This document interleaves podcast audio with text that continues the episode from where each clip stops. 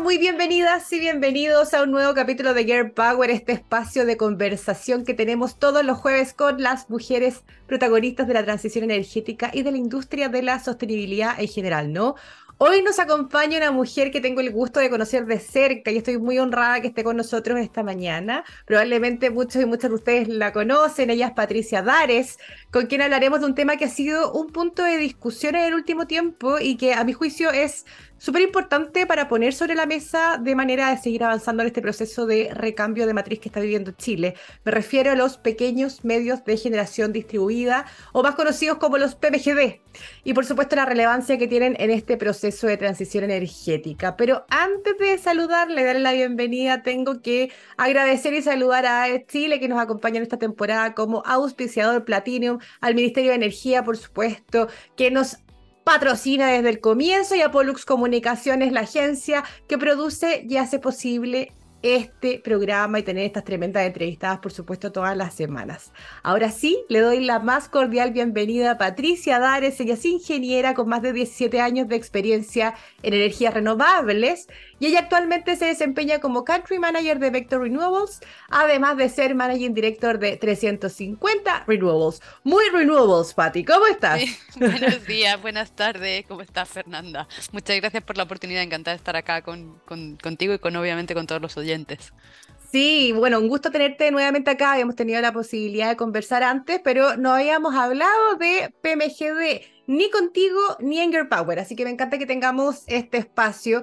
Y ojo que la Pati dice buenas tardes, porque claro, nosotros estamos en el viejo continente, así que es buenos días para ustedes, pero es buenas tardes para nosotras dos, ¿no? Así es. Patricia, a lo que vinimos, como siempre tenemos poquito tiempo y quiero estrujarte y, ya adelanté en la introducción un poco de lo que vamos a conversar esta mañana. Eh, en Chile, eh, esta creciente importancia de los PPGD ha desatado un debate en el marco de su rápido desarrollo y, esta amplia oh, proliferación, se me fue la palabra, proliferación de proyectos en todo el país eh, la verdad que eso ha generado un, un, escenario donde algunos actores los indican más como un problema que como parte de la solución. A, mí me, eso me hace ruido. Eh, no sé cómo lo ves tú. Está un poco fuerte el discurso últimamente. A ver, vamos a... Voy a intentar ordenar un poquito, ¿vale? Adelante. Yo creo, a ver, tenemos ahora mismo una situación donde, eh, bueno, o hubo un tiempo a nivel regulatorio donde se intentó o, se, intentó fomentar, digamos, eh, los PMGDs porque no, no teníamos, no había nada en distribución. Y, y, era importante tener proyectos de generación en distribución porque al final es en la distribución donde está el consumo. O sea, para, digamos, para traerlo un poco a las personas que a lo mejor no son del sector, tenemos la, transmisión, que son las líneas, eh, digamos, que llevan la electricidad en alto voltaje, las de 220, las que van al, normalmente en Chile van eh, muy cerquita de la ruta 5, y luego, según nos vamos acercando a las viviendas, entramos en líneas que tienen voltaje más bajito y que son las líneas de distribución. Toda la transmisión la lleva el CEN, que es el Coordinador Eléctrico Nacional, y ellos son un poco los que organizan eh, quién inyecta, quién no inyecta, etcétera, eh, y, dan el orden de prioridades e intentan mantener la seguridad del sistema y que el sistema opere de la forma más económica posible. Y ojalá a futuro también se encarguen de que opere no solamente de la forma más económica y robusta, sino que además con metas de descarbonización, que ahora mismo es un poco eh, la patita que falta en, esta, en este sentido. Cuando entramos en distribución, eh, bueno, lo genial es que es donde están las casas, los consumidores, tarifa BT1 si quieres, eh, tú, yo, los pequeños negocios. Em, están en un voltaje más bajo, entonces la, belleza de esto es que te ahorras el tener que llevar esa energía, eh, digamos, del desierto o de, de, las zonas donde hay recurso eólico o fotovoltaico, donde hay grandes plantas, eh, porque lo que estás haciendo es ponerlo mucho más cerquita de, la distribución. Y obviamente, eh, dentro de lo que es la zona de distribución, el tipo de PMGD que más fuerza ha tomado es el, PMGD fotovoltaico, es decir, el proyecto fotovoltaico más o menos chiquitín. Cuando digo más o menos chiquitín es que igual tampoco vamos a pensar que estos son proyectos chiquititos que son 10 panelitos, son eh, de hasta 9 megas lo que significa que pueden ocupar varias hectáreas. Y, eso es un punto también a, tener en cuenta. O sea, vamos a, vamos a decir que... Hacer quizás la diferencia, Patricia, en cuando se piensa que son los paneles que están arriba de la casa, que eso eh, eh, apunta a otra cosa. Efectivamente, eso, eso vamos a decir que ese es el autoconsumo y en este caso no estamos hablando de autoconsumo, estamos hablando de generación distribuida. Es decir, son proyectos relativamente pequeños que están en generación, que están en la, en, conectados en distribución.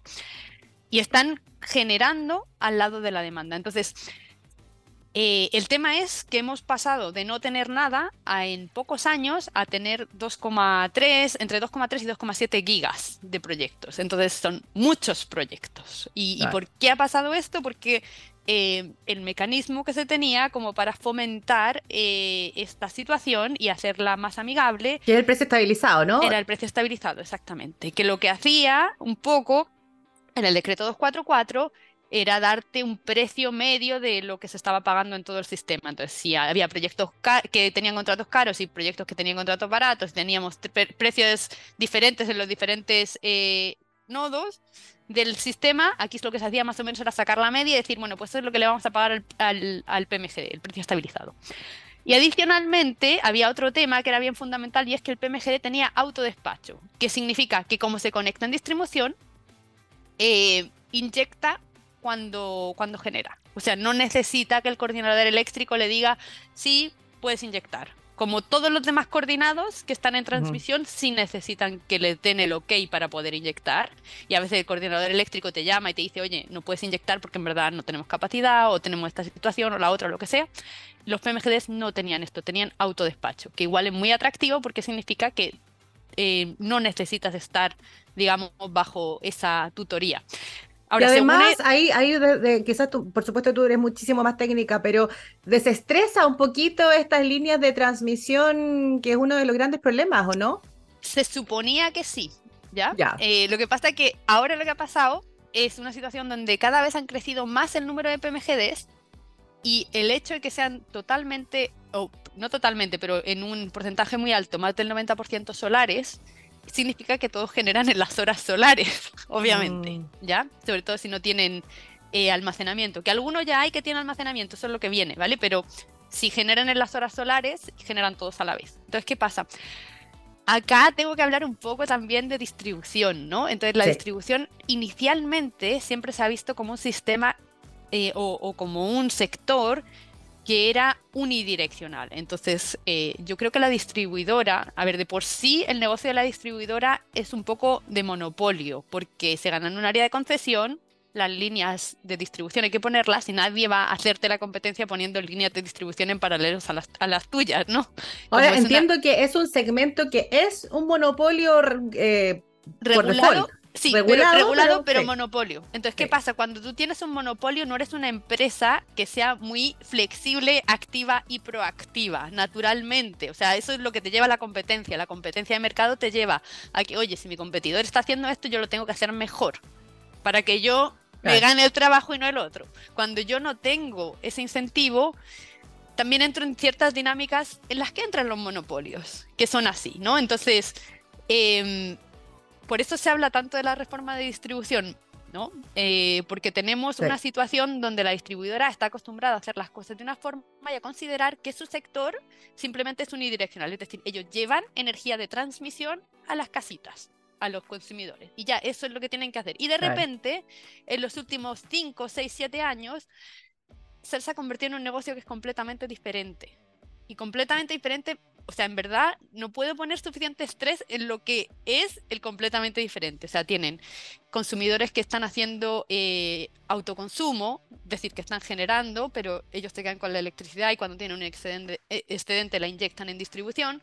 Tienen un montón de, digamos, coordinados que no están coordinando porque la distribuidora no está preparada para coordinar, digamos, a estas generadoras pequeñitas que se les han puesto en la red y según, según ha ido aumentando, digamos, este em, número de PMGDs, en algunas ocasiones lo que les está pasando es que se les da la vuelta al flujo. Es decir, si ellos tenían que tomar la energía de transmisión y llevarla a las casitas, ahora tienen un montón de generadores en diferentes puntos, entre medias, y estos generadores a veces hacen que la, toda la energía de la, de la demanda esté cubierta y haya un excedente que se inyecta de nuevo en transmisión. Perfecto. ¿Y cuál es el problema de esto? Esto es un problema súper grave si lo vemos en el, en el gran contexto, o, si notamos un pasito para atrás y nos salimos de la distribución y nos metemos otra vez en, en sistema eléctrico y transmisión, porque hay muchas zonas del sistema que tienen problemas de congestión y que los PMGDs tengan autodespacho y no tengan a nadie que los esté coordinando y que les esté diciendo, oigan, no pueden inyectar en este momento, están pasándose ahora la electricidad a transmisión, es un temazo. Pero ahí, perdona, perdona que te interrumpa y, quizás apuntaba, pero a ver, eh, se ha planteado y en todo lo que tú comentas que evidentemente hay una situación, ¿no? Hay un escenario que ha cambiado, pero no ha cambiado eh, en la reforma, no hay una reforma en la distribución, entonces como funcionaban las cosas no están funcionando, pero, pero a mi juicio y aquí muy personal no es un problema de los PMGD, como se ha planteado como un enemigo, que no, no es un enemigo, pero sí, sino que es un problema de sistema.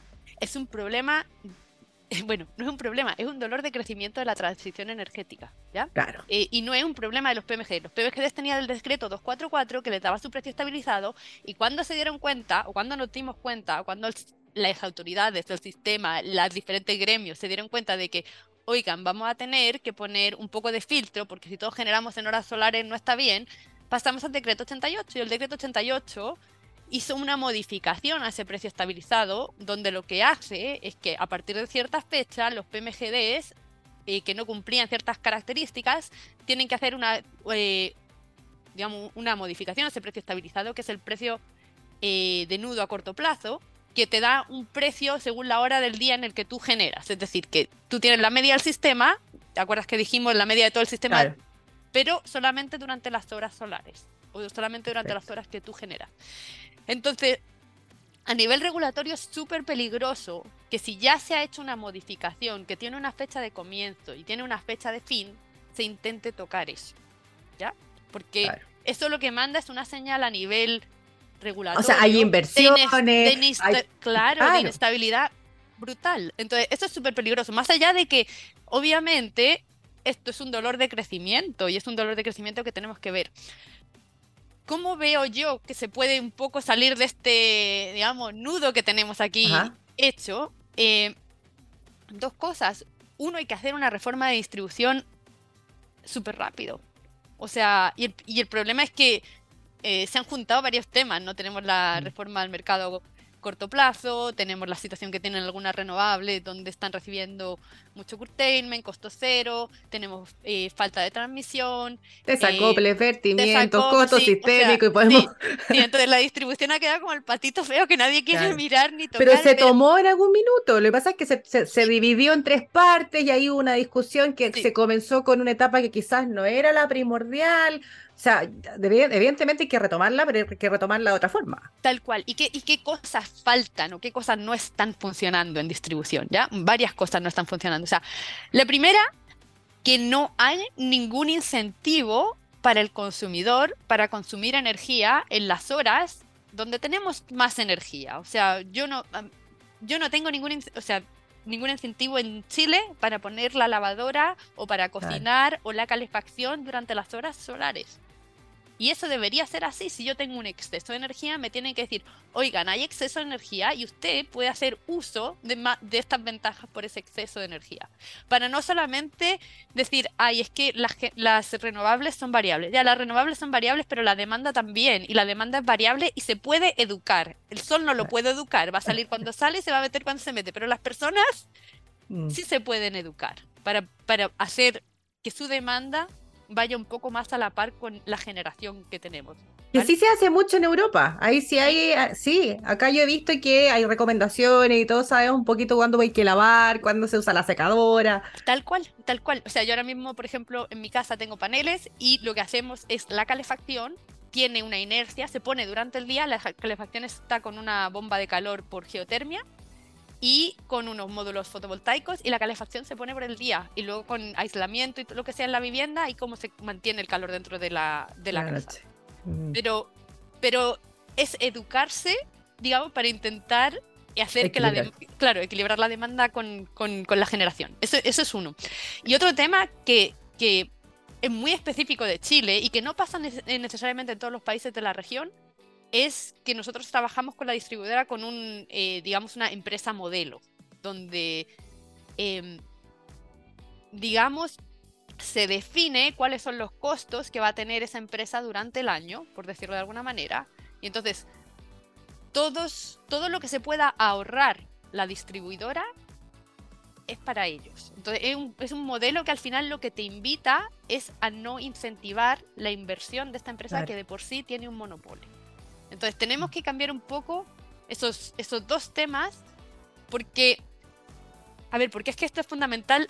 Eh, ahora ya me voy a ir como súper para atrás, big picture, pero un tema que va a entender todo el mundo. Esto es fundamental, fundamental de los fundamentales para poder electrificar la calefacción y para poder electrificar el transporte, que son los dos grandes temas que vienen Claro, y que vienen, o sea, que vienen a nivel global, que si queremos hacer una transición energética, eso es lo que tenemos que hacer, electrificar la calefacción y electrificar el transporte.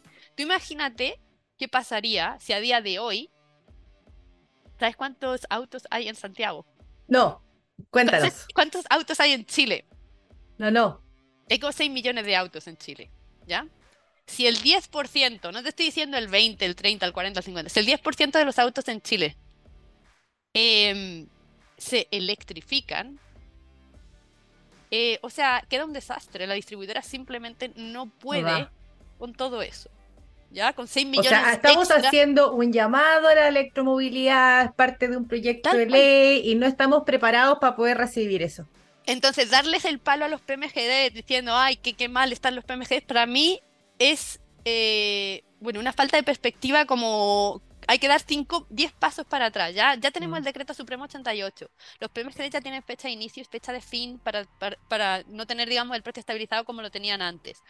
No es bueno para las inversiones tocar regulación que ya está acordada y que se acordó durante mucho tiempo con gremios, con diferentes actores del sector y todos estuvieron de acuerdo y salió y tardó harto tiempo en salir, de hecho. Eh, entonces, tocar eso y no tocar mm. una reforma de distribución y no tener la perspectiva de que tenemos que electrificar el transporte y la calefacción es como perderse un poco de la película. y que ahora pueden ser los PMGD, pero mañana van a ser los autoeléctricos, porque, o sea, siempre va a haber quizás algún culpable a quien apuntar cuando, cuando hay que mirar un poquito más en profundidad y ponernos al día. Si estamos atrasados en eso y para avanzar tenemos que tenerlo. Eh, Patricia, te quiero, nos, quedan unos minutos, quiero muy breve tu opinión o tu visión con respecto al, premio, al precio estabilizado que hemos comentado harto en esta conversación. Se habla que hay varias personas que dicen que es una distorsión. Eh, ¿Cómo lo visualizas tú? Y de ahí me quiero pasar a a un hito en particular que ustedes tuvieron como Vector Renewables en Chile y que me gustaría también que lo conocieran quienes nos están viendo y escuchando esta mañana. A ver, el precio estabilizado tiene una historia que es un poco la que hemos contado, ¿vale? ¿Es una distorsión o no? Mira, yo creo que fue un, un tema que se metió para fomentar la generación distribuida y que era importante. Y tiene un principio y una fecha de comienzo y tiene una fecha de fin, ¿vale? Yo creo que el precio estabilizado, según lo define el decreto 88, no molesta a nadie. ¿Vale? Lo que no debería. claro. No, no, yo creo que en verdad no molesta. Bueno, no sé, siempre hay alguien, siempre hay alguien que se molesta, ya hay gente para todo, pero, pero en verdad eh, no debería molestar a nadie el precio estabilizado según el decreto supremo 88. Entonces, entiendo que hay un periodo de transición, entiendo que la industria ahora mismo tiene muchos dolores, ¿vale? Entonces, es normal que si tú tienes muchos dolores y al vecino de al lado, que está en otro régimen, no tiene esos dolores, eh, es normal ya que haya ese roce.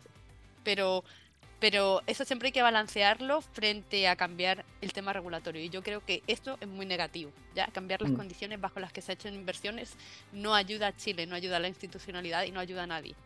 Sí, y ahí quiero, quiero, quiero reforzar una columna que, que lanzó hace poquito Darío Morales, director ejecutivo de Asesor, que apuntaba justamente a eso, que también es súper importante no plantear estos dos mundos como enemigos, sino que como un complemento. Y todo lo que hemos conversado contigo aclara mucho esa visión también de cuáles son las cosas que hay que hacer y cuáles son los pendientes reales y cuáles son, entre comillas, los culpables reales, que estamos hablando de una reforma que es como de los 80, no sé, el único de los segmentos que no se ha tocado en años, entonces evidentemente estamos en un escenario totalmente distinto a cuando se creó. Y ahí quiero recalcar un tema porque es que creo que es súper interesante. Eh, el hacer una reforma de distribución abre una cantidad de negocios o de, líneas de negocios adicionales que son impresionantes. Te voy a contar una historia que a mí eh, como que me abrió la mente, me hizo... Em, hay una empresa en UK, que no voy a decir su nombre porque da lo mismo, que se dedica básicamente a eh, buscar a las personas que tienen vehículos eléctricos y les, recluta, vamos a decir, ¿ya? Y les hace un cuestionario para ver cómo de cargada quieren tener la batería ya al día siguiente. O sea, ¿para, qué lo, ¿para qué lo usan? O sea, ¿se van a ir a un viaje de 200 kilómetros o se van a ir al trabajo que está al lado en 7 kilómetros? ¿Ya? ¿Cómo de cargada la quieren tener? Y utiliza todas las baterías de esto, ponte tú, que tengan 2.000, 100.000 baterías, ya no sé cuántos vehículos tienen, ya, y utilizan todas estas baterías como un banco virtual para dar servicios complementarios en la noche. ¿Ya? Mm. Entonces, utilizan los autos de diferentes personas para dar servicios complementarios de la noche. Ay, heavy. Sí, porque ellos no, ellos no han invertido nada en baterías, solo han invertido en software. Claro, o sea, eh, eh, el, auto es una, un almacenamiento por sí, de por sí, su propia batería. Sí. ¡Ay, qué interesante! Entonces, por eso te digo que eh, es que estamos entrando en temas muy futuristas y entonces eh, tenemos que pasar del modelo donde la distribuidora piensa que su papel es mantener líneas y cortar arbolitos para que no se caigan los árboles en las líneas, a como totalmente abrir eh, el, el, modelo de negocio a lo que es el siglo XXI y la transición energética. Y es completamente distinto a lo que ha sido hasta ahora. y por eso es completamente básico digamos, no centrarnos en, ay, los PMGD son los culpables. O sea, tenemos que eh, tener un poquito de perspectiva. Y la perspectiva es transición energética, electrificación y distribuidoras.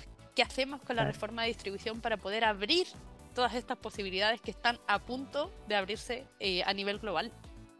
¿No? Y claro, no se puede pensar una transición energética con la lógica del pasado. Si es así, eh, hay que sentarse a ver cómo podemos tomar inteligencia artificial, almacenamiento, todo lo que estamos hablando ahora que suena como muy de lo supersónico, pero es es para pasado mañana.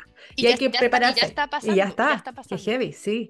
Oye, Patricia, quiero aprovechar los últimos minutos eh, para conocer más sobre un hito importante que tuvieron en Vector Renewables. Hace poquito firmaron un contrato importante con Opton eh, para su primer portafolio eh, de PMGB, ¿no? Por eso también lo hablamos en este contexto y un poquito darle el escenario. en la región metropolitana, Maule y O'Higgins, si no me equivoco, y ahí ustedes tienen un rol súper importante también me gustaría saber eh, cuál es la importancia para ustedes como Vector, eh, este, eh, este hito que un poco los va posicionando, si bien son una empresa muy reconocida internacionalmente, creo que en Chile marca un, punto de inflexión entre lo que era Vector antes o no, y que nos cuentes, por supuesto, de este portafolio. Ya, estamos súper emocionados, en verdad. Em, es genial porque primero eh, nosotros tenemos a nivel global proyectos de eólica, de fotovoltaica, de almacenamiento, los tenemos todos en una plataforma de asset management que utiliza digitalización para poder monitorear absolutamente todo, o sea, hasta el string, hasta cada uno de los piranómetros o anemómetros que tenga la planta, todo. O sea, si tú quieres bajarte la información de la planta mañana, la puedes bajar de una, te la da en un Excel si quieres, o puedes hacer los cálculos en el sistema. Es como una plataforma absolutamente increíble que se llama NUO y que creo que va a revolucionar eh, cómo se hace el asset management. Espérate, ¿y eso es algo que pueden utilizar tus clientes o es una plataforma abierta? Sí, sí, es una plataforma que utilizan nuestros clientes. Sí, todos los proyectos van ahí.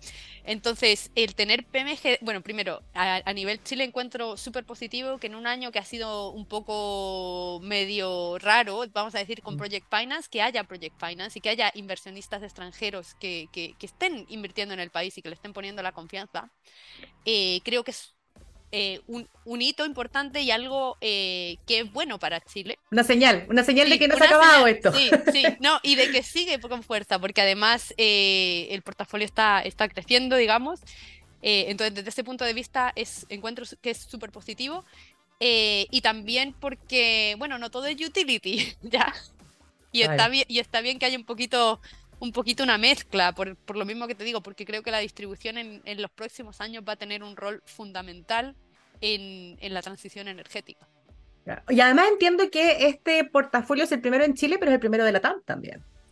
Eh, sí, de la empresa sí. De Opton. correcto, de Opton, sí. Así que... Eh, Doble hito. Sí, nosotros al final lo que vamos a hacer es apoyarles en todo lo que es la gestión del activo, o sea, yo que sé, desde cosas tan simples como cumplir compromisos ambientales, eh, revisar que sus KPIs de rendimiento estén eh, funcionando como deberían, si hay algún problema en cualquiera de los strings del parque, avisarles, em, revisar que obviamente la facturación se está haciendo como corresponde, es decir, todo lo que es la gestión de la, S, de la SPB. Eh, la estamos haciendo nosotros con ellos, o sea, como si fuéramos su, su equipo local, vamos a decir, eso, ustedes finalmente están a cargo del proyecto y que todo funcione como está planificado. Sí, y está yendo súper, ¿verdad? Así que y estos proyectos eh, están, eh, comienzan su construcción prontamente. ¿En qué estado de avance están? El primero se conecta mañana. Ah, mira. sí, sí, así que es súper, súper entretenido. Eh, y obviamente también sufriendo por ese lado porque una de las partes como más duras dentro de lo que es tema PMGDs es que, bueno, las, las distribuidoras están haciendo eh, todo lo que pueden con lo que son obras de refuerzo, pero, pero hay unos retrasos también fuertes, entonces se va poquito a poco, o sea, pero ya no es solamente los temas de construcción, sino que también eh, empiezas a jugar con otros stakeholders eh, que a veces están un poco fuera, digamos, del ámbito de lo que, de lo que puede hacer el, el epecista, ¿no? O el, o el constructor, ¿no? Claro. así que hay muchas, muchas cosas que barajar, así que con muchas ganas de, de, de que mañana fingers crossed. a ver si inyectamos la, el, primer proyecto. Así que... Y ese es de, si es que se puede decir, ese está en, en Maule, en O'Higgins, en RM. En O'Higgins. ese está en O'Higgins. Sí. O'Higgins ha tomado un, alto protagonismo en términos de PMGD, por lo que he ido viendo. Sí, sí, es una de las regiones que, más tiene. Eh, bueno, es que también uno tiene que pensar que la mayoría de la población de Chile está en la zona centro, entonces región metropolitana y zona centro-sur son súper importantes. Claro, claro. Oye, Patricia, y quizás dejarle un, aprovechar este espacio y estos poquitos minutitos que nos quedan, más allá del trabajo o lo que tienen acordado con eh, Opton, que es el hito que estamos comunicando, para que también todos sepan este, este gran espacio de posicionamiento también que toma Vector en Chile. Eh, ¿Qué tipo de servicios o cuáles son las características de Vector Renewables que podrían, bueno, ya mencionadas lo, lo de esta plataforma, etcétera, pero qué tus elementos diferenciadores para que conozcan un poquito más de Vector y se metan también ahí al sitio de ustedes y quienes los requieran aquí está, aquí está Patricia, que es la country manager, y puedan tener ahí, ampliar cuáles son los servicios y atributos de Vector. Genial. A ver, nosotros eh, somos una consultora global y hacemos eh, toda la vida útil, que creo que casi ninguna consultora la, hace, porque muchas consultoras van desde Greenfield hasta lo que es la operación, pero el asset management, por ejemplo, no lo hacen. A lo mejor te hacen un análisis de operación o una revisión de la turbina o algo así, pero lo que es el manejo de activos es súper importante porque al final te da muy buen feedback para todo, todo toda la vida útil anterior, ¿ya? Cómo se ha hecho el proceso y cómo está operando, digamos, en el día a día ese, ese activo. Entonces, Vector, eh, ese es uno de los elementos diferenciadores más fuertes que tiene.